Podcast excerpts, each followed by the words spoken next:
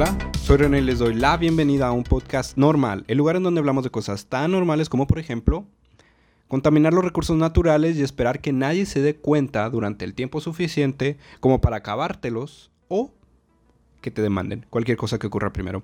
¿Cómo están? Yo estoy muy bien, sé que ha pasado mucho tiempo desde que no subo un episodio, dos meses, pero así es esto, esto de hacer podcast.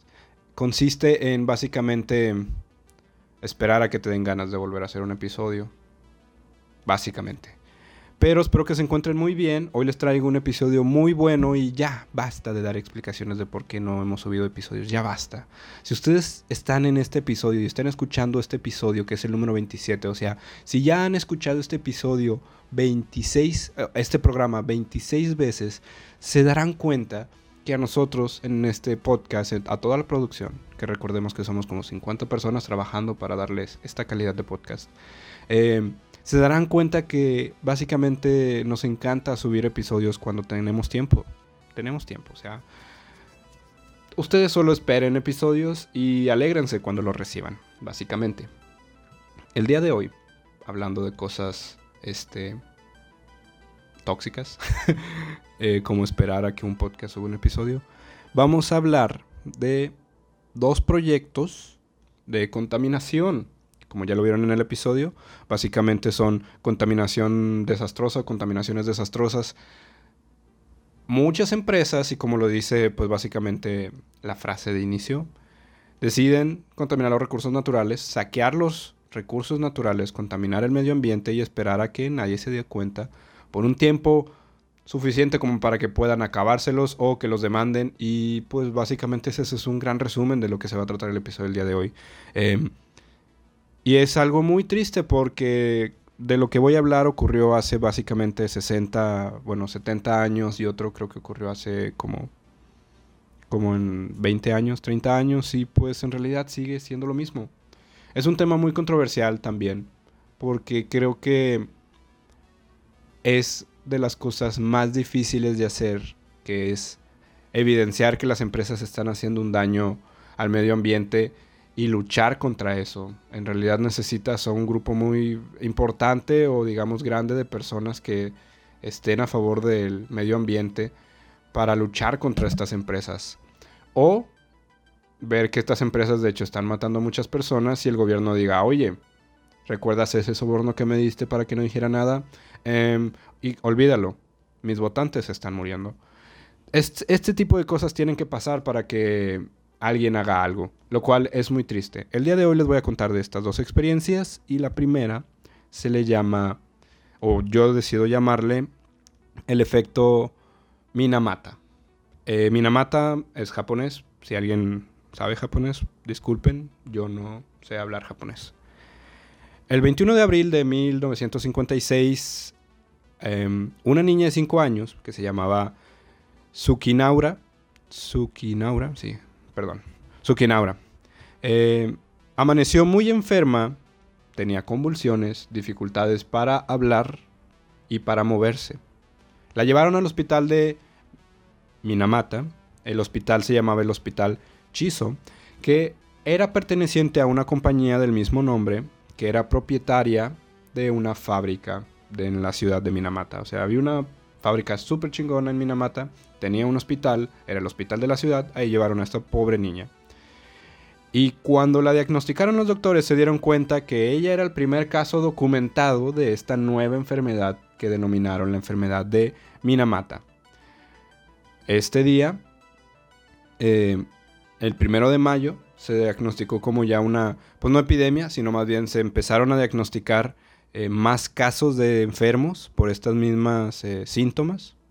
Fue cuando ya se le dio el nombre oficial de enfermedad de Minamata. Y entonces el director del hospital notificó a los servicios de salud, al gobierno básicamente, que había cuatro enfermos, contando a la niña, que mostraban estos síntomas eh, síntomas cerebrales, ¿no? De origen desconocido. No sabían por qué los tenían, pero todos estos síntomas que convulsiones, dificultades para hablar y andar, hablar, andar y hablar o moverse, están relacionadas directamente con lo que pasa en tu cerebro. Dando un poco de contexto, Minamata en realidad no es una ciudad muy grande, es una ciudad pequeña. Está al sur de la isla de Kyushu, en Japón. Y hay un río, el río de Minamata, que abre en la bahía, la bahía de Minamata. En el mar de, adivinaron, Yatsushiro. Ah, ¿qué pensaron? ¿Que se va a llamar Minamata? Pues no, digo, al parecer en nuestro pueblo no tienen mucha originalidad con los nombres. Eh, cuando inició esta enfermedad en el pueblo había 50.000 habitantes, más o menos. Se descubrió después que esta enfermedad era causada por un envenenamiento, un envenenamiento asociado con grandes cantidades de, de consumo de pescado. Entonces la gente que consumía pescado empezaba a presentar esta enfermedad. Pero se cuestionaban por qué cuando comían pescados o marisco. Bueno, es porque el pescado que comían había estado contaminado con mercurio. Este pescado tenía mercurio, que el mercurio es, si ustedes lo recuerdan, es un elemento, es un metal líquido, pero en realidad es considerado un, metal pesado. Entonces, pues si tú ingieres mercurio, digamos que lo tienes en tu cuerpo por ahí, ¿no? Entonces, tener mucho mercurio es malo en tu cuerpo. De hecho, no sé si tengamos mercurio, pequeñas cantidades. Según yo, no tenemos mercurio en nuestro cuerpo. Definitivamente tener algo de mercurio es malo y si tienes mucho mercurio es mucho más malo. Eh, es peor, vaya. Y los síntomas, pues como les digo, eran muy variados, ¿no? Los casos más grandes tenían que ver con problemas sensoriales, como les decía, no poder caminar, no poder hablar. Eh, no, tus extremidades básicamente no funcionaban, perdías el equilibrio, no podías ver o tenías un campo muy reducido de visión. También eh, auditiva, no podías escuchar. Em, no podías mover los ojos, tenías temblores. Y en casos muy suaves, donde no estaban tan afectados, pues te dolían las articulaciones. Eh, sentías que tenías como pinchazos, sí, como que te habían picado los brazos. Fallos de memoria, insomnio, ese tipo de cosas. Y todo empezó unos 50 años antes. Bueno, más bien, todo empezó en los años 50, ¿sí? esta enfermedad, como les digo, en el 56 empezó y es que se había instalado eh, al principio de los años 50 la empresa Chiso, que en ese momento tenía otro nombre, se le llamaba Nippon Nitrogen Fertilizer, Fertilizer Corporation. Era una empresa que hacía fertilizantes, básicamente. En los años 50 se instaló ahí en, Minamata y ustedes conozcanla o recuerdenla como la empresa Chiso.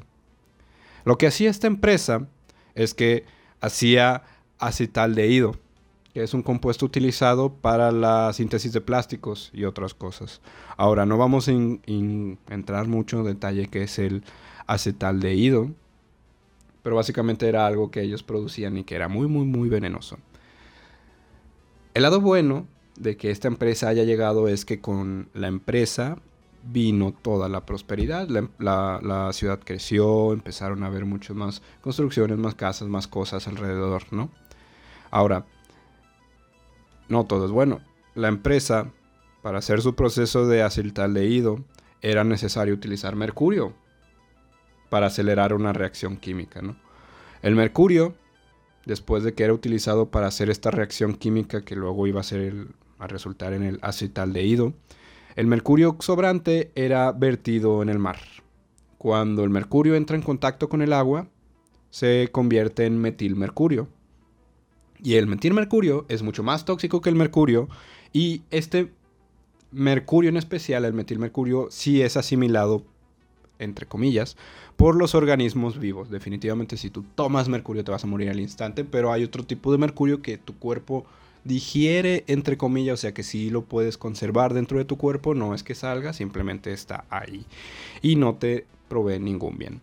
Los peces y mariscos, moluscos y todos los que viven debajo del mar, y si creen en las sirenas, probablemente es que también las sirenas entraban, más bien, eh, comían de este mercurio, los peces se morían, las algas no crecían, y pues los pájaros, aves, animales que comían de estos pescados también morían, ¿no? Fue entonces cuando se hicieron todas estas investigaciones que les estoy explicando y la razón por la que sabemos que esto es lo que así, este era el proceso del metilmercurio, el cómo llegaba a los peces.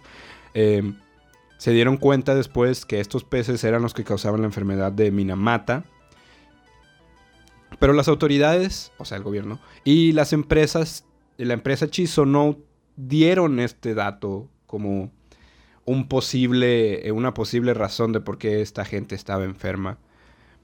Para finales del 56, recuerden que empezamos a mitades de julio del... Sí, a mitades de julio, ¿cuándo fue? El, ah, perdón, en abril. Recordemos que el 21 de abril fue el primer caso de esta niña. Para finales del 56 ya había 54 casos reconocidos. Y ya habían perdido la vida 17 personas. Ya se había demostrado que la enfermedad estaba asociada al pescado y que a su vez el pescado era intoxicado por un metal pesado, que les digo que es el mercurio. Aún así, el gobierno no prohibía la pesca ni el consumo de pescado. Toda la gente en el pueblo, como quiera, sospechaba que esta empresa, la empresa Chizo, era la responsable de la contaminación. Pero en ese momento y todavía en la actualidad es muy difícil probar, ¿verdad? O sea, es como Sabes que hay una empresa que contamina el río de tu localidad. Sabes que, todos esos químicos que no vas a encontrar en la naturaleza, en el ambiente, en, la intemperie, están ahí, ¿verdad? No, uno no va por la vida caminando y cae dentro de un río de metilmercurio porque la naturaleza es sorprendente, no. Definitivamente no. Y no necesitas ser un genio para darte cuenta que si ponen una empresa y todos empiezan a mover alrededor, oye, es probable que la empresa sea la culpable pero necesitabas pruebas, necesitas pruebas para hacer eso. Y cuando le preguntaban a la empresa, que decía, no, no es cierto. O tal vez decían algo entre comillas, pero no toda la verdad. En el 58 se diagnosticaron más casos. Y justamente en ese año, en el 58, fue cuando Chiso incrementó la producción de acetaldehído. Acetaldehído. Pero lo que hicieron fue que para no generar estas sospechas, porque la gente ya empezaba a decir, güey, tú echas contaminación al mar, casualmente los peces salen envenenados y todos nos estamos muriendo, es tu culpa, lo que decidieron fue cambiar el lugar de donde echaban pues sus desechos, ¿no? Cambiaron el punto de vertido. Al año siguiente, en el 59, nuevas personas se enfermaron donde empezaron, donde habían cambiado el punto, ¿no? O sea, si lo hacían en una parte del mar o del río y la gente de esa localidad se enfermaba, decidieron hacerlo en otro, en otro río, ¡pum! La gente de ahí se enfermó. No necesita ser un genio y eso tal vez sea como el, el aprendizaje empírico de prueba y error. ¡Ey! Estos güeyes vierten su basura y la gente se está enfermando. Es evidente que otra prueba quieres. En el 59, estos grupos de investigación, que no mencionan quiénes son, pero imaginemos que son gente muy dedicada e interesada por la vida de los demás y del medio ambiente. Em, estos grupos de, investigación en el 59 eh, encontraron un máximo de 2 gramos por kilogramo de muestra en el punto de vertido de esta empresa. O sea, fueron a medir cuánto mercurio había en donde esta empresa echaba cosas al mar, se dieron que por cada kilo había 2 gramos de mercurio, lo cual es un chingo, es mucho, o sea, no debería haber tanto. Cuando fueron a decirle a la empresa, oye empresa, chizo, encontramos esto, ¿qué pedo? ¿Qué estás haciendo? La empresa dijo, no, oye, em, eso no puede ser posible porque de hecho nosotros ni siquiera eh, echamos mercurio al mar. Jajaja, ¿cómo te quedó el ojo, eh? eh y no digo ojo haciendo alusión a algún chiste racista. Eh, pero sí, básicamente fueron con la empresa, intentaron decir, hey, tú estás vertiendo esto, nos estamos dando cuenta que estás echando mercurio y es como, em, no, no es cierto. Eh, ¿Qué es eso? Oh, y voltean y ya se fueron, ¿no? Básicamente es lo que hacen las empresas. Así que luego, los equipos de investigación eh, eh, que eran de la Facultad de Medicina, vaya, no se los mencioné ahorita, era la Facultad de Medicina de la Universidad de Kumamoto, fue cuando publicaron el informe de lo que habían encontrado. Y básicamente el informe decía, o las palabras más importantes de este informe era, la enfermedad de Minamata es una enfermedad del sistema nervioso que es causada por la alimentación con pescado y mariscos del área local. Ustedes ya saben eso. El mercurio ha llamado nuestra atención como la posible causa de la contaminación del pescado y marisco. Ustedes ya saben eso. Pero en ese momento ellos no lo sabían. Entonces, esta universidad de medicina, la facultad de medicina de esta universidad, ya estaba encontrando estos, conectando los hilos más bien, ¿no? El, hilo negro, como se diga, vaya.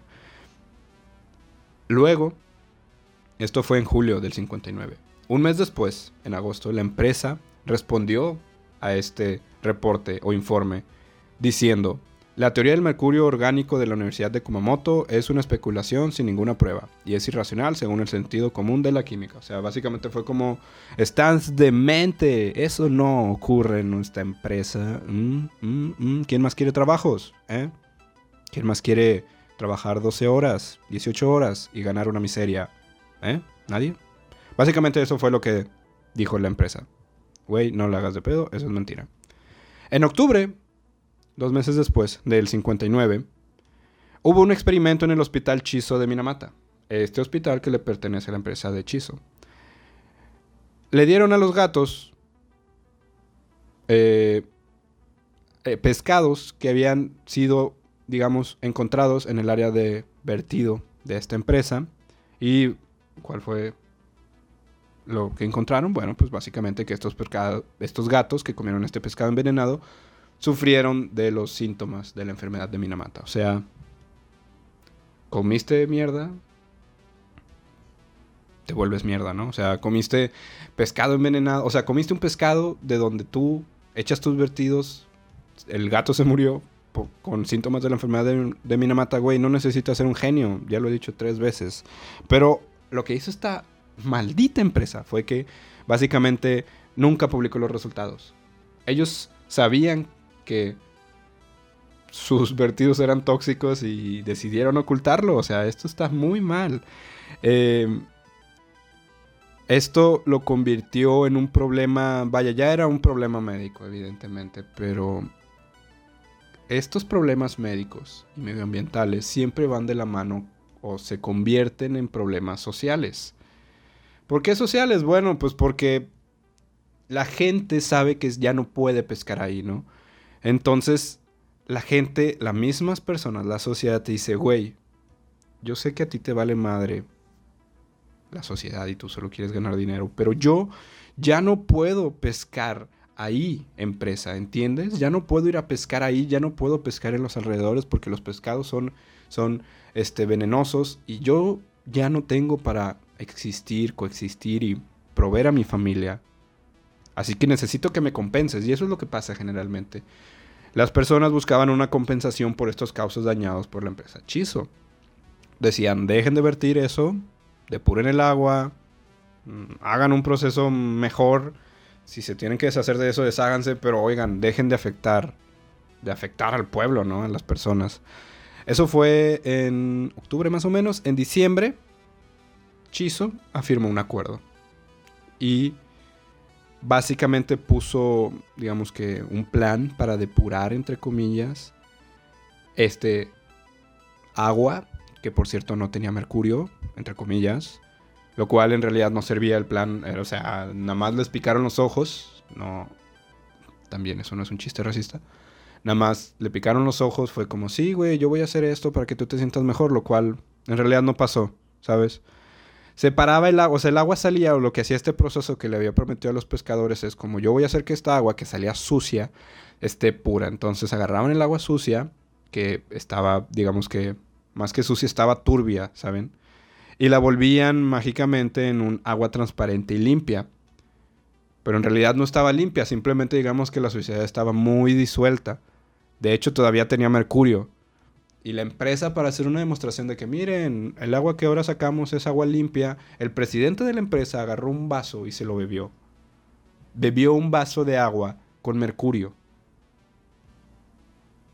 Y fue como, miren, no me está pasando. Oh, oh". Y ahí es cuando el presidente muere. Bueno, no, no murió, pero hubiera sido muy chistoso que el güey llegara en la noche a su casa y pum, diarrea explosiva, ¿sabes? y que tuviera un tercer ojo y tuviera superpoderes. Pero no funciona así. O que se hubiera vuelto un kaiju, ¿saben? Eso hubiera sido épico. Es como, yo, no, esto no tiene mercurio. Ay, oh, por Dios, Godzilla, sálvanos. Bueno, ya, mucho estereotipo, perdón. Como quiera, después de hacer esta demostración, la empresa Chizo hizo una compensación económica a todas las personas enfermas. En ese momento, en el 59, en diciembre del 59, eran 78 personas las que tenían esta enfermedad 17. Supongo que ya habían muerto más personas, pero 78 más las 17 que tenemos aquí contadas y todavía no sabemos cuáles más murieron. Eh, les dio dinero a sus familias, pero les dieron un acuerdo. Fue como, ustedes tienen prohibido reclamar en un futuro. Yo te doy una compensación que, por cierto, no lo hacían para aceptar que estaban envenenando el agua. Lo hacían para, se, más bien por simpatía a los enfermos. Es como, ay, pobrecito, oye, yo te voy a dar dinero, persona enferma, pero no me puedes demandar después. Y esto no tiene nada que ver con el agua está envenenada, que por cierto no está envenenada, ¿eh? Básicamente así llegó la empresa. Eh, y que no, pues sí, es como cállense, les doy dinero, no estás envenenado, no es por mi culpa si lo estás, esta agua está limpia, sayonara, tontos. ¿Sabes? Yo les hubiera dicho con Ishiwa, tontas o algo así, no sé. Bueno, con este acuerdo, la, los pescadores, el gobierno y por supuesto la empresa, dieron por finalizado el asunto y fue como, hey, pues ya, ya les di dinero, ya les va a ir bien, este, pues ahí nos vemos, ¿no? Sobres con Ishiwa tontas. Y se fueron los del, los del, los de la empresa. Pero los científicos seguían estudiando para saber cómo era esta intervención del metilmercurio en la enfermedad. Así que luego estalló una segunda fase de la enfermedad, ¿no? Eh, y es que además de que estas personas, las que de verdad estaban muy enfermas, que ya les dije que no podían moverse, no podían hablar, básicamente no podían oír, no podían hacer nada, estaban postrados en su cama. Empezó en después de los años 50, en los años 60, un aumento en los casos de parálisis cerebral, nacimientos prematuros, abortos, o sea, la gente estaba contaminada no tanto como para ir al hospital, pero sí como para tener secuelas de por vida en todo su cuerpo. Y es que después en los 60, al inicio de los 60, dos personas murieron, dos mujeres muy jóvenes murieron y en la autopsia se dieron cuenta que los fetos estaban embarazadas, a mencionar, dos personas muy jóvenes embarazadas murieron en el 60 y 61 y se dieron cuenta que los fetos también tenían murieron por la enfermedad de Minamata y, los fetos también tenían la enfermedad de Minamata. Entonces, en el 62 se declararon 15 nuevos casos de parálisis cerebral, justamente por, por la enfermedad de Minamata. Y los empleados de Chizo, ya no los dirigentes, los directivos de Chizo, o sea, los empleados de Chizo habían encontrado metilmercurio en los procesos de síntesis del acetaldehído, o sea, los empleados ya sabían que es como, güey, aquí está el veneno, qué pedo, o sea, tenemos que hacer algo. Y la empresa es como, sí, sí, este, yo mañana les digo a todos que estás, que acabas de resolver el problema y la empresa no hacía nada, ¿sabes? En el 67, o sea, en el 67, básicamente 11 años después, los investigadores consiguieron demostrar que había metilmercurio en el proceso que la empresa hacía. Y un año después, en el 68, el gobierno estableció que el metilmercurio era la enfermedad, o más bien era el causante de la enfermedad de Minamata. O sea, era algo que todo el mundo ya sabía. Se tardaron 12 años en hacerlo oficial, entre comillas, legal. Y es como, ah, ya te puedo demandar porque básicamente tú estás haciendo esto, ¿saben? Lo cual es muy estresante porque Japón es una ciudad, un país de primer mundo donde uno esperaría que de verdad están buscando el bien de la sociedad y obviamente no digo que son impunes a la corrupción y a los sobornos, pero yo esperaría que su cultura es más como, oye, pero esto no es lo correcto, ¿sabes? Y se tardaron 12 años, imaginen cuánto se tardarían o cuántas historias no han salido en regiones donde la moral o la cultura no le da mucho peso a la moral o a las cosas buenas, ¿saben? O sea, de seguro hay muchas cosas que pasan en México, en Latinoamérica, de empresas que se están aprovechando y matando a gente. Y mucha gente que ha luchado por eso y no han hecho nada, ¿saben? 12 años pasaron, básicamente. Ese año, cuando el gobierno dijo que, hey, es tu culpa, Chizo, dejó de producir el acetaldehído, acetaldehído en Minata. Y es que se calculaba que durante todos esos años de contaminación llegó a vertir aproximadamente 150 toneladas de mercurio. O sea,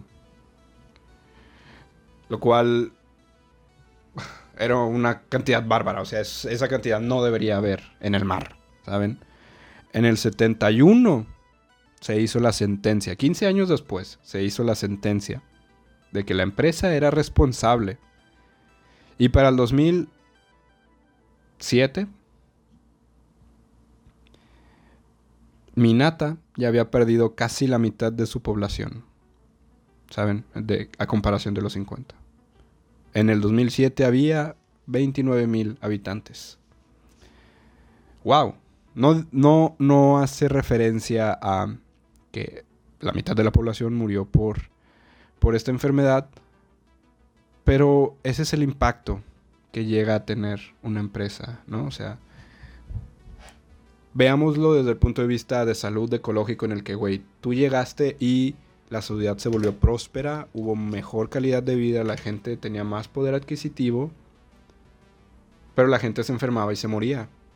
Te fuiste tú, supongo que la enfermedad se mantuvo por un tiempo, este, de hecho, la pesca estuvo prohibido, prohibida por mucho tiempo, o sea, desde el 71, digamos que desde el 68, ¿no? Desde el 68 que el gobierno dijo, güey, ya, basta, no pesquen. La pesca estuvo prohibida hasta el 97. O sea, ya nadie podía pescar en la bahía de Minamata. La contaminación, a su vez, hizo que la empresa callara todo, el gobierno la descubrió, la empresa dejó de producir ahí, supongo que se fue la empresa, la gente ya no podía pescar, una peor calidad de vida vino, porque ya no podías pescar, te volviste dependiente de la empresa y la empresa se fue, y ahora hay menos gente. Y eso es lo que va a pasar, gente. Eso es lo que pasa en la realidad. O sea, hay muchas empresas que llegan a destruir ecosistemas, ambientes. Y muchos nos nublamos, muchos porque tal vez me incluyo yo, de que, güey, es un chingo de trabajo, o sea, mejor calidad de vida. Uh. Pero luego se acaban los recursos o la empresa se va y cuando la gente es como, bueno, pues se fue, vamos a usar nuestros recursos para otra cosa. Oh, sorpresa, se los acabaron, no están envenenados, ya no podemos hacer nada. Maldición, empresa. Eso es algo que pasa muy seguido. Eh, en el 2010 había 2.771 personas que tenían un certificado que mencionaba que padecían esta enfermedad de Minamata, pero todavía más, había más de 40.000 personas este, que tenían síntomas leves, que recibían tratamiento médico, no solo en Minamata, supongo que en otras áreas. Y es que todavía se detectaba mercurio hasta 4 metros de profundidad. No se conoce exactamente cuáles son los efectos a largo plazo, o sea, a largo plazo 20, 30 años. Definitivamente la, cantidad de gente en Minamata disminuyó. Pero, pues, a veces sustancias tan pequeñas o tan pocas cantidades pueden causar esto de abortos espontáneos, eh, nacimientos prematuros, malformaciones. Eh, es algo muy triste. Es algo muy triste y aunque ya se bajó el ritmo de cómo estaba hablando, antes de pasar a la conclusión, hablemos del segundo caso, el cual es igual de intenso y feo. Ninguna empresa es buena eh, cuando se trata de cuidar los recursos del, planeta. Este segundo caso se trata o más bien es llamado Cebeso, con S. C-E-V-E-S-O, Cebeso. Y es que Cebeso, Cebeso, perdón, con acento en la E, primera E, Cebeso es un pequeño pueblo italiano, un municipio. No sé si sea pueblo, pero una ciudad italiana. Está a 22 kilómetros al norte de Milán y es la ciudad capital de la región de Lombardía. No vamos a hablar mucho de geografía porque no conozco mucho de la geografía de, Italia, pero esta palabra o el nombre de Seveso está relacionada con un accidente que ocurrió el 10 de julio del 76.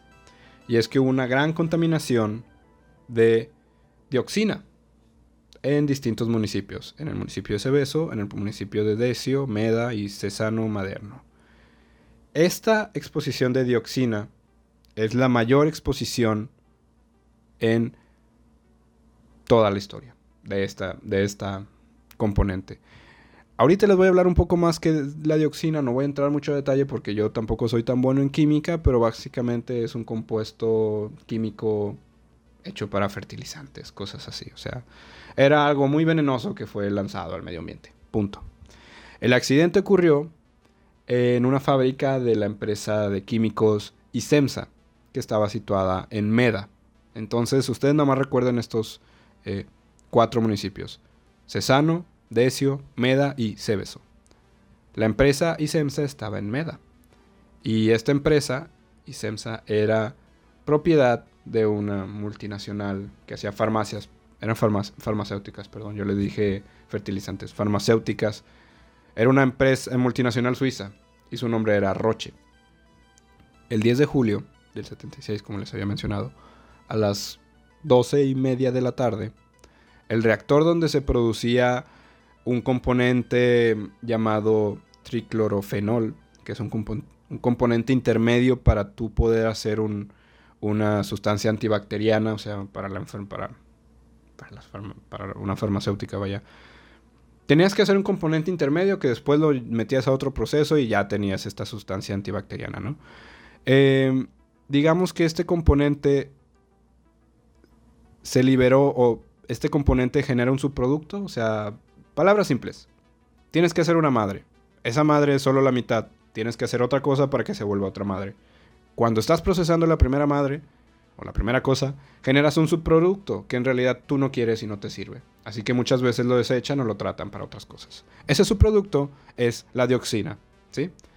Y este, este proceso donde sacan el subproducto genera una reacción exotérmica muy fuerte. Generalmente las empresas que, que tratan químicos tienen tanques, tuberías, equipo especial para tratar estas reacciones químicas fuertes, exotérmicas, o sea, que liberan calor, ¿verdad? Cuando se generó esta reacción exotérmica, para generar este subproducto, se generó un aumento en la presión en el reactor donde se estaba llevando esto a cabo y hay unos discos especiales que se llaman discos de ruptura, que como su nombre lo dice, se rompen, ¿no? Entonces, para que no explote todo, lo que hacen es que liberan un poco. O sea, prefiero liberar el contaminante que explote todo, ¿no? Liberaron un poco de este dioxina al medio ambiente. Eh, este nube era básicamente una nube venenosa que fue y cayó sobre estas cuatro ciudades que les mencioné, Meda, Cesano, Decio y Cebeso. Sin embargo, debido a la dirección del viento y cómo soplaba, la ciudad más alcanzada fue Cebeso. Ahora, de acuerdo a la comisión parlamentaria que investigó este desastre, el accidente estuvo relacionado ¿por qué? Pues porque faltaban inversiones adecuadas para la seguridad de las instalaciones. En otras palabras, la empresa sabía que no tenían los productos, las instalaciones adecuadas y les valió madre y debido a esto hubo una falla, esta falla generó que una válvula básicamente se rompiera y se disparara este, este gas contaminante altamente venenoso a la ciudad donde viven miles de personas. Entonces, aunque ustedes piensen que la ciudad, las fábricas tienen todo bajo control, les sorprendería saber la cantidad de veces que las fábricas no tienen nada bajo control y que las empresas prefieren no gastar en tu seguridad y en la seguridad de ellas mismas, sino en otras cosas más importantes, entre comillas. ¿Qué podría ser más importante que que la vida y el medio ambiente de todos los demás. Ah, no sé, no me importa, soy una empresa multimillonaria muy rica. Hmm. Bueno, supongo que así es como piensan estas empresas. Em, les faltaba inversión, o sea, tenían malos, malas instalaciones, todo el mundo sabía, la empresa sabía, y es como, güey, no voy a gastar en esto, déjame en paz, voy a gastar en otras cosas, como, no sé, eh, iba a ser un chiste clasista sobre los italianos, pero, eh, digo, un un chiste xenofóbico sobre los italianos, pero no lo voy a hacer. Entonces, no se sabía en ese momento, en el 76, que fue cuando fue ocurrió todo esto, no se sabía los efectos de lo que podía ser este componente en las personas. Solo en casos muy aislados de trabajadores que habían sido envenenados por este componente, no se sabía qué es lo, lo que iba a ocurrir a largo plazo, no se sabía lo que iba a ocurrir en un área muy grande y no se sabía lo que iba a ocurrir en cientos de personas ¿sabes? Entonces, esto era algo que nunca había pasado a nadie y no, nunca le había pasado a nadie y no sabían cómo tratarlo. Era básicamente una incertidumbre, o sea, es como, uy, no sé, no sé, o sea, me imagino así. No sé si alguna vez vieron la, la serie de Chernobyl en HBO, que está muy buena. Y uno de los principales, el físico principal, le dice a uno del gobierno, es como, güey, nunca antes había pasado esto, o sea, nunca nos había pasado esto, no sabemos cómo tratarlo. Así es como me, estoy imaginando a estos güeyes de que no mames, o sea, que acaba de pasar, no sé cómo tratarlo.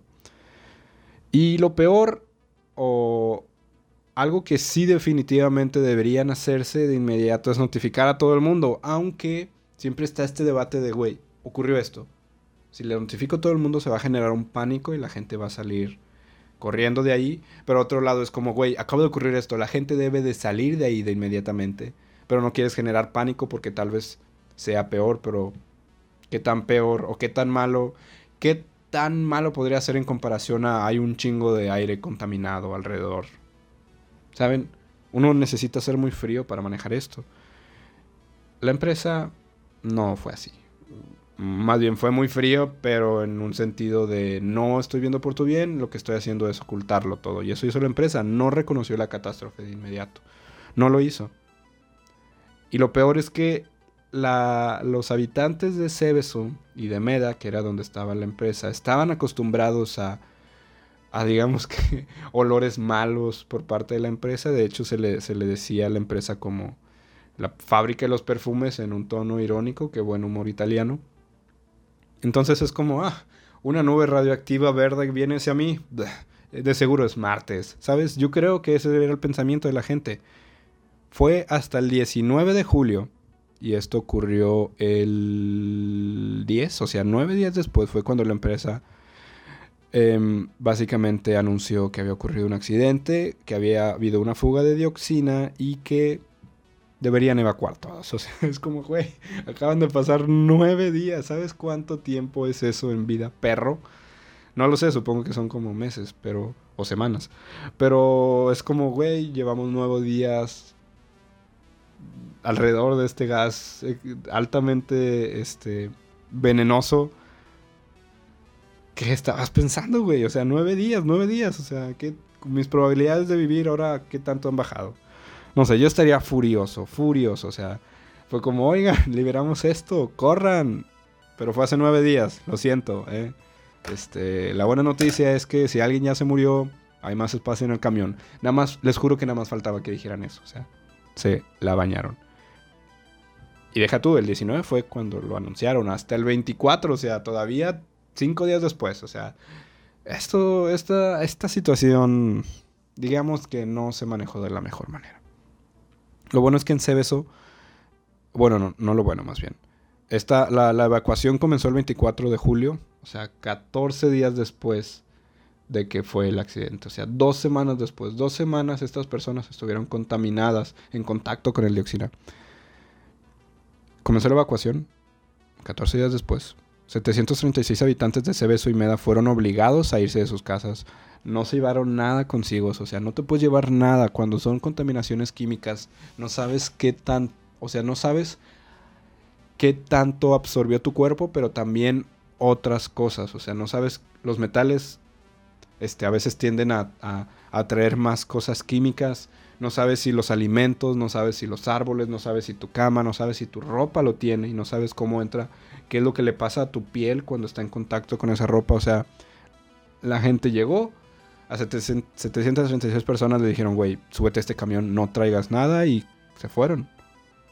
De esos 736, 200 ya no pudieron regresar a su casa. O sea, tuvieron que destruir las casas. Porque es como, güey, esta casa está demasiado contaminada.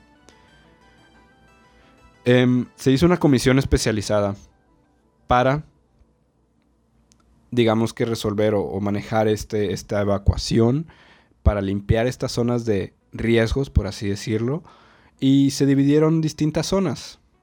Estuvo la zona A, donde estuvieron estos 736 habitantes, fueron 108 hectáreas, que es una, zona muy grande, es muy grande. Em, esa zona A fue la que fue evacuada, como les digo. Hubo una zona B, con 4.600 habitantes.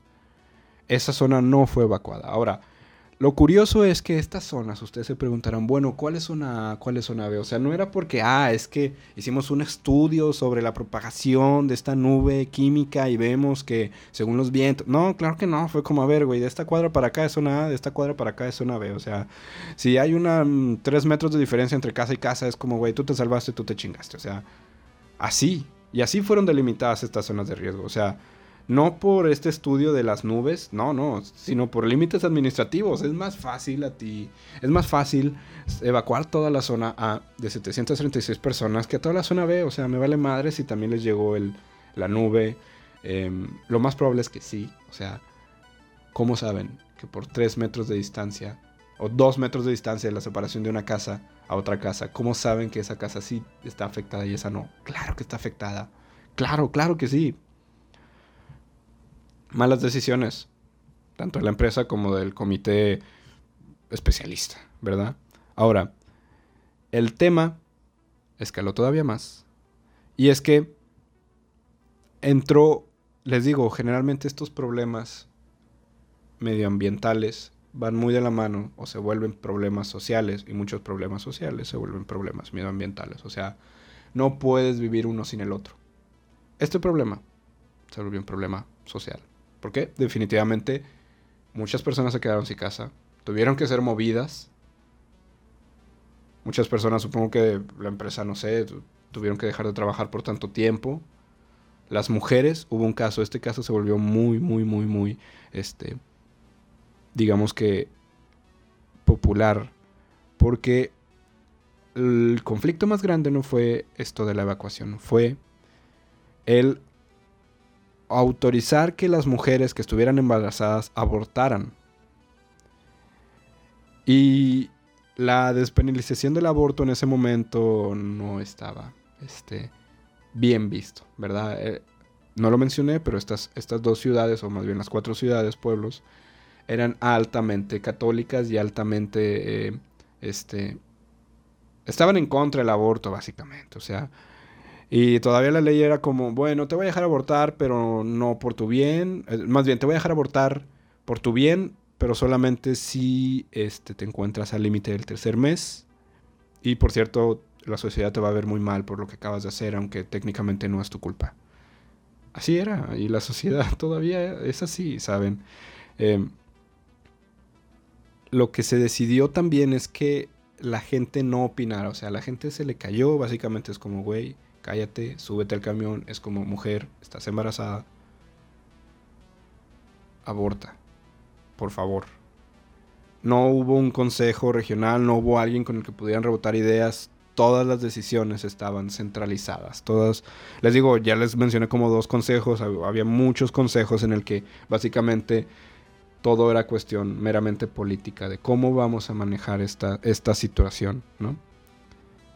Aún así, había esta necesidad de que la población afectada tomara una decisión y se les escuchara y dijeran, oigan, ¿qué pedo? En estos años también había muchos movimientos sociales nacionales, entonces surgió un movimiento en torno a todo esto, ¿no? Se crearon comisiones este, espontáneas de, de, las, de la sociedad, básicamente, eh, o sea, la, sociedad creó estas, estas comisiones, los, mismos ciudadanos se juntaban en iglesias para, pues, decir qué tan mal estaban sus vidas, o sea, quejarse de cómo es que los estaban tratando mal. Eh, y generalmente esto se, se, creó también por lo del aborto, o sea, fue como, güey, no me puedes obligar a abortar, está mal, y otra cosa es como, no la puedes obligar a abortar, no porque no quieras, sino porque socialmente y católicamente eso está mal, ¿saben? Entonces había ya muchos movimientos, ¿no? Estaban estas comisiones que había hecho el gobierno para tomar las decisiones, estaban estos movimientos sociales en los que decían, no nos pueden obligar a tomar esta decisión, ¿qué les pasa? Todo concentrado en esto del aborto. Pero en donde sí estas comisiones y movimientos se unieron fue en qué hacer con la zona A, o sea, ¿qué vamos a hacer con esta zona a la que la gente ya no puede volver?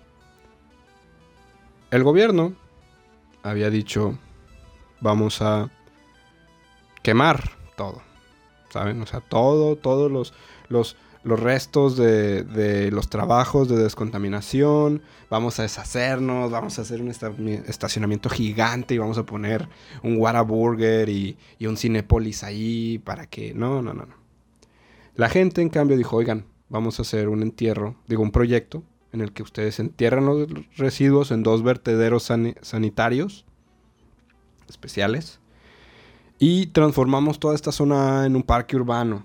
¿Ven? O sea, por eso a veces, no por eso a veces, necesitamos hacer este tipo de uniones sociales, gubernamentales, o sea, y más si las decisiones son tomadas por pocas personas. O sea, no, debería, debería haber unas propuestas que ayuden a todos, ¿verdad? Así que en el 81 y 84, entre esos dos años, se crearon estos dos vertederos especiales en la zona A. Se terminó de descontaminar toda la zona A en el 85, a finales del 85. Y se comenzaron estos trabajos de reforestación, creando un parque urbano llamado el Bosque de los Robles que fue abierto hasta el 96. O sea, sí se tardaron bastantes años, ¿verdad? En el 2004 se inauguró una ruta llamada la Ruta de la Memoria del Bosque de los Robles, donde básicamente eran 11 paneles que contaban la historia del desastre y cómo surgió el origen del bosque. O sea, el bosque ya existía, lo hicieron un poco más bonito. Y se sabe que, que la recuperación ambiental de este error de la empresa fue todo un éxito. O sea, en materia ambiental fue todo un éxito el cómo se limpió y se recuperó la zona. Se limpió muy bien. En materia social fue un desastre. ¿Cómo vas a obligar a mujeres a abortar? ¿Verdad? O sea... ¿Cómo vas a obligar a mujeres a abortar por algo? Que tú, o sea, el hecho de mira lo que una mujer o una persona embarazada tiene que hacer por tu mal manejo de las cosas, ¿no? Otros puntos importantes, sobre todo este, este, este, digamos, pues asunto. 1.600 eh, personas fueron examinadas. Se descubrieron que 417 tenían una enfermedad cutánea llamada cloracné, que es básicamente, pues, más o menos como su nombre lo dice, ¿no? Era un acné muy fuerte en la piel eh, esto debido a lo que se liberó. O sea, sí, sí hubo personas afectadas. 417 personas presentaban un problema en la piel. Eh, cinco trabajadores de descontaminación contrajeron una enfermedad en el hígado. Porque no tenían la protección adecuada. 400 mujeres embarazadas de alto riesgo o catalogadas dentro del alto riesgo fueron sometidas al aborto, que en ese momento era ilegal en Italia pero fueron autorizadas a hacerlo. Lo cual aquí, esto digamos que fue lo que más hizo que esta, esta, esto creciera, como ya les dije, o sea, debates muchas cosas, ¿no? O sea, no dejas que estas mujeres aborten, las obligas a abortar no porque ellas estén decidiendo, sino porque básicamente sus bebés pueden nacer muy mal, o sea, con, con muchas enfermedades muy graves esto no lo hacen porque ellas quieren, sino porque es una de las, de las decisiones que se tomaron un grupo de, supongo que hombres blancos y ninguna mujer. Eso es lo que yo estoy esperando, que es como, güey, vamos a hacer que esto hagan las mujeres, porque a nosotros no nos importa. El gobierno italiano hizo un préstamo muy grande, 40 billones de liras. En ese momento la moneda de Italia no era el euro, era lira. Para hacer toda esta, esta, esta, básicamente toda esta limpieza. Un dato muy, muy, este, interesante. Bueno, otro de los datos es que 3.300 animales habían sido, eh, que habían sido abandonados, fueron encontrados muertos, porque toda la flora, la fauna estaba contaminada, básicamente. 80.000 animales, aparte de esos 3.000 que fueron encontrados muertos por la intoxicación, fueron sacrificados, o sea, eh, el daño económico en comparación de cuánto te hubiera costado haber tenido bien las instalaciones, a cuánto te está costando todo esto, o sea, indemnizar a las personas que fueron como 20 millones de liras, el préstamo para, para, o sea, más 40 millones de liras para toda la limpieza, este, el hacer todos estos sacrificios. O sea, a las empresas también se les tiene que exigir. Y, hay, o sea, hay organismos que van a las empresas y ven que estés trabajando en condiciones saludables, buenas entre comillas, pero también hay empresas que les vale madre y trabajan muy mal. Y algo que, que alguna vez me dijeron en una empresa en la que yo estuve trabajando es, muchas de las reglas de seguridad existen porque alguien ya lo sufrió. ¿Saben? No usan la lógica como esto podría pasar si... No, es como, ah, esto le pasó a un güey, ponla como regla. Muchas, muchas, y les sorprendería saber la cantidad de cosas que así es como deciden crear planes de contingencia. Es como, ay, un güey un día eh, le cortaron la mano por esto, vamos a poner una guarda para que nadie meta la mano. Es verdad, es verdad. O sea, y les aseguro que muchas empresas químicas empezaron a tener una mejor seguridad industrial debido a este ejemplo, al menos en Italia, ¿verdad? Y algo que es, ah, y les quiero mencionar algo muy importante, es que los directores, el director técnico de, de, de ICMESA y el director de producción fueron arrestados porque sabían que la empresa estaba mal, que la, que la, que la seguridad industrial no era la adecuada. Y eh, al director de producción lo asesinaron en 1980. O sea, cuatro años después de que lo arrestaron, fue asesinado por un grupo radical izquierdista llamada La Prima Línea, que supongo que es Primera Línea. Y es como fun fact, o sea, qué mal, qué mal que haya terminado así. No voy a hacer más comentarios sobre eso, solamente es algo muy desafortunado.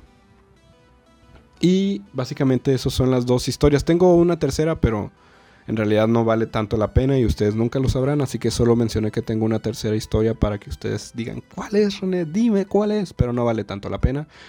No por todo lo que pasó, pasaron cosas muy trágicas, pero en lo que concierne a los límites de este episodio, yo creo que con estas dos em, historias son suficientes.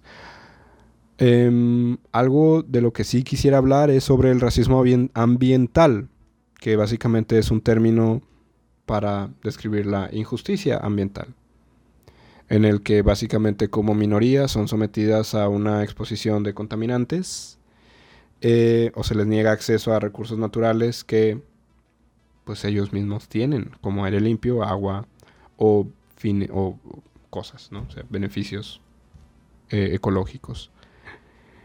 Y esto incluye en cosas más, más complejas, en, ejemplos más, más exactos, pueden ser residuos tóxicos, como el caso de Minamata, en contaminación por extracción de recursos, inundaciones, carencia de bienes, eh, exclusión a la toma de decisiones, como en este caso el de Seveso, y pues no poder acceder a sus propios recursos naturales, o sea, ya que les digo este término del racismo ambiental en el que básicamente muchas minorías no pueden tener acceso porque alguien más llegó a robarla, es como, hey, este tema es muy interesante, o sea, yo podría tener un episodio completo, otro episodio de una hora en el que nada más hable de cómo es que a mucha gente se le está quitando sus recursos, pero luego también es como, o lo voy a mencionar nada más así para dejarlo sobre la mesa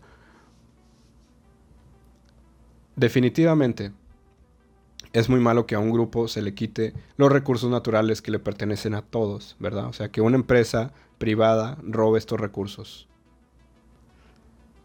Pero luego entran temas como, bueno, esta empresa, digamos, por un, del país X acaba de venir a mi país, que no es de aquí, a robarme todos estos recursos. Yo debería estar usando mis propios recursos, ¿no es? Entonces te llevas a la empresa extranjera y pones una empresa nacional en la que aprovechas tus propios recursos, pero luego resulta que esta empresa nacional eh, es la que está saqueando los recursos de todos los demás y no está siendo este, justa y está contaminando y está aplicando este racismo ambiental a las minorías, al pueblo de donde muchas personas tomaban estos recursos y en realidad no se los estás compartiendo. Entonces existe este voy a mencionarlo, falso nacionalismo o este nacionalismo en el que no hay que permitir que otros países vengan a quitarnos nuestros recursos, pero luego, llega una empresa nacional a quitarnos nuestros propios recursos y obviamente a no aprovecharlos, o más bien no permitir que los demás lo hagan, ¿no? Y hay un caso muy concreto en, en Monterrey, vaya, no hay agua. No digo que las empresas dejen de hacer agua. Dejen de hacer agua. No digo que las empresas dejen de utilizar agua para sus procesos. Lo que digo es ¿Qué tanto dejamos que las personas utilicen sus propios recursos? ¿Qué tanto nosotros como personas individuales, minoría, usamos nuestros recursos? ¿Los sabemos utilizar? Esa es otra pregunta importante. O sea, ¿por qué no cuestionar los dos lados? Ok, tu empresa poderosa, te estás aprovechando de los recursos. Te los doy. Imagínate que un día llega una empresa y te dice, güey, tómalos, tómalos todos. Aquí tienes 10 millones de litros de agua, úsalos. ¿Qué van a hacer las personas? No vamos a hacer nada, no sabemos qué hacer con tanta agua, no sabemos qué hacer con tanto, con tanto, con tantas cosas. No estoy en contra de que se utilicen los recursos naturales. Para eso están, para aprovecharlos. Definitivamente me gustó mucho lo que hicieron estos italianos, ¿no? La resolución de italianos de un movimiento social, un, un movimiento en el que nosotros podamos hablar con las personas que sepan aprovechar los recursos, cómo nos pueden servir a nosotros. Definitivamente ir, en el caso de Monterrey, a extraer agua a muchos lados y que ahora ya nadie tenga agua no es una solución. El preservar los recursos naturales, el dejar que la naturaleza crezca, el limitar dónde puedes construir casas, el usar todas las casas viejas y abandonadas y hacerlas habitables. Esos son buenas acciones. ¿Sé cómo hacerlas? No, definitivamente no sé cómo hacerlas. Hay muchas las personas que se quejan que no hay agua y que el gobierno no está haciendo nada, tampoco sabe cuál es la solución. Tal vez si nos juntáramos todos a platicarlo y proponer una solución, hey, esas sí son acciones que al menos nosotros, la minoría, podemos hacer. Yo opino, ¿verdad? O sea, sé que si alguien escucha esto y dice, René, eres un pendejo, todo lo que acabas de decir está mal. Es como, bueno, está bien. Está bien, al menos lo pensaste. Al menos, al menos te di la idea para que te enojaras y empezaras a argumentar el por qué lo que estoy diciendo está mal. Y ya comenzaste a pensar, persona que me está escuchando. Espero que les haya gustado este episodio, se me hizo muy interesante. Es algo muy triste. Estamos más cerca de ser refugiados por una crisis climática a hacernos millonarios. Y eso es muy triste. Así que tal vez después haga otro episodio sobre sequías porque al menos en Monterrey hay una sequía y cómo es que tal vez en México en unos 5 años ya no tengamos agua y sea muy difícil existir sin agua. Espero les haya gustado, no se depriman, piensen, no dejen que nadie les robe sus recursos y aprovechenlos, aprovechenlos, porque si no alguien va a llegar a aprovecharlos. Espero que se encuentren bien. Síganme en Instagram en arroba podcast.normal. Síganme, eh, bueno, en YouTube, búsquenme como soy Francisco René, ahí están los videos en Spotify, cualquier plataforma de podcast, ahí van a escuchar, encontrar un podcast normal. Voy a subir más episodios, ahora sí se los prometo. Ya tengo una lista de 5 o 6 episodios para grabar, solamente es cuestión de que me siente a grabarlos. Ya grabamos, perdón, ya grabamos el primero y la idea es llegar a muchos episodios. No digo que hagamos mil episodios, pero vamos por la primera meta de 50 episodios. ¿Qué les parece? Cuando tengamos 50 episodios, veremos si el podcast continúa o pasamos a otro proyecto. Qué bueno que me han escuchado. Espero que se encuentren muy bien donde sea que estén escuchando esto. Nos vemos la próxima. Bye.